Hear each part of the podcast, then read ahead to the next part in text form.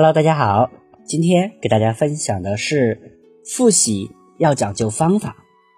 看到这个话题，一定会说，复习还有什么方法好讲究的？不就是把老师当天讲过的内容回家再温习一遍吗？有这么难的？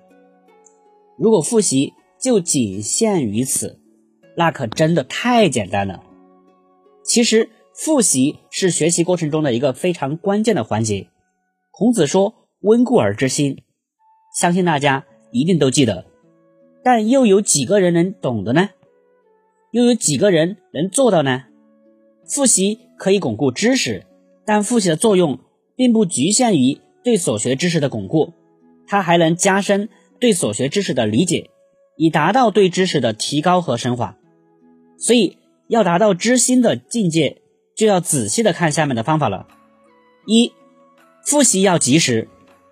德国著名心理学家艾宾浩斯在研究了人在学习过程中遗忘的发展进程后，得出了一条遗忘规律。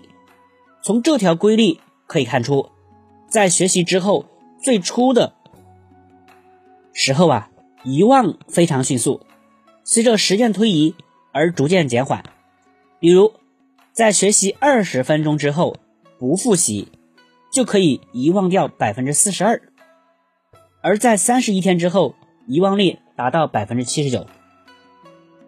所以，这就要求我们在学习之后必须立即开始复习，越早巩固知识，记忆花费的时间就越少。假设在学习之后的一个星期都不进行复习，等到一个星期之后再复习，基本上就跟着重学差不多了。二，把复习列入自己的日程安排上。每天出门之前，你肯定有一个大致的安排，该做些什么，要做些什么。比如，今天上课前的五分钟自我介绍，每星期写一篇作文，每半月去一次书店，这些都会出现在你的日程表上。复习也一样，首先要强调的是，当天一定要将所学的内容复习完。如果还有空余的时间话，还可以复习一下昨天的、前天学过的知识。为了达到良好的复习效果，最好每隔一定时间做一次复习小结，对一个星期之内学到的各门课程的知识进行系统的回顾。每章或每个单元结束后，要进行总结性复习。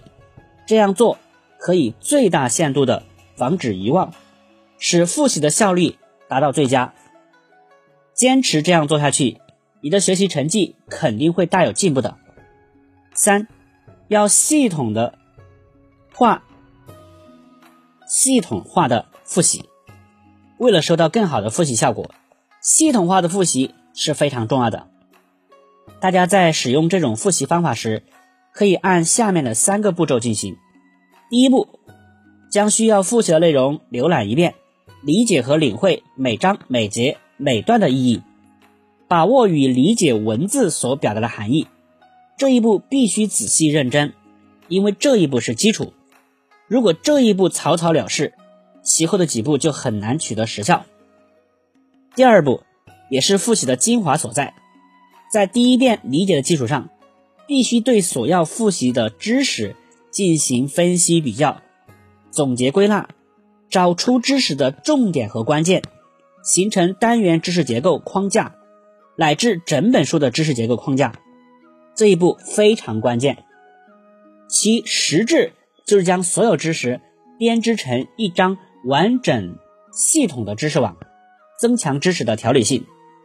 最后，将知识框架与所复习的具体内容联系起来，即通过丰富知识框架的内容。将所有的知识与知识框架连接起来，这一步的作用是遵循纲目，把繁杂的知识串联起来。四放电影复习法，顾名思义，放电影复习法就是让知识像电影片段一样在脑子里浮现与回闪。这种复习方法是建立在对所学知识理解和掌握的基础上，抛开书本和参考资料。通过静思默想，将知识内容从头至尾再现一遍。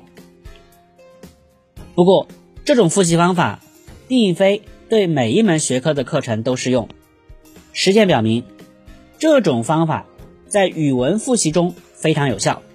比如，我们在复习刚刚学完的一篇课文的时候，就可以根据课文的情节或叙述顺序，形成生动的形象，在大脑中回闪一遍，这样就可以加深对课文的理解和记忆。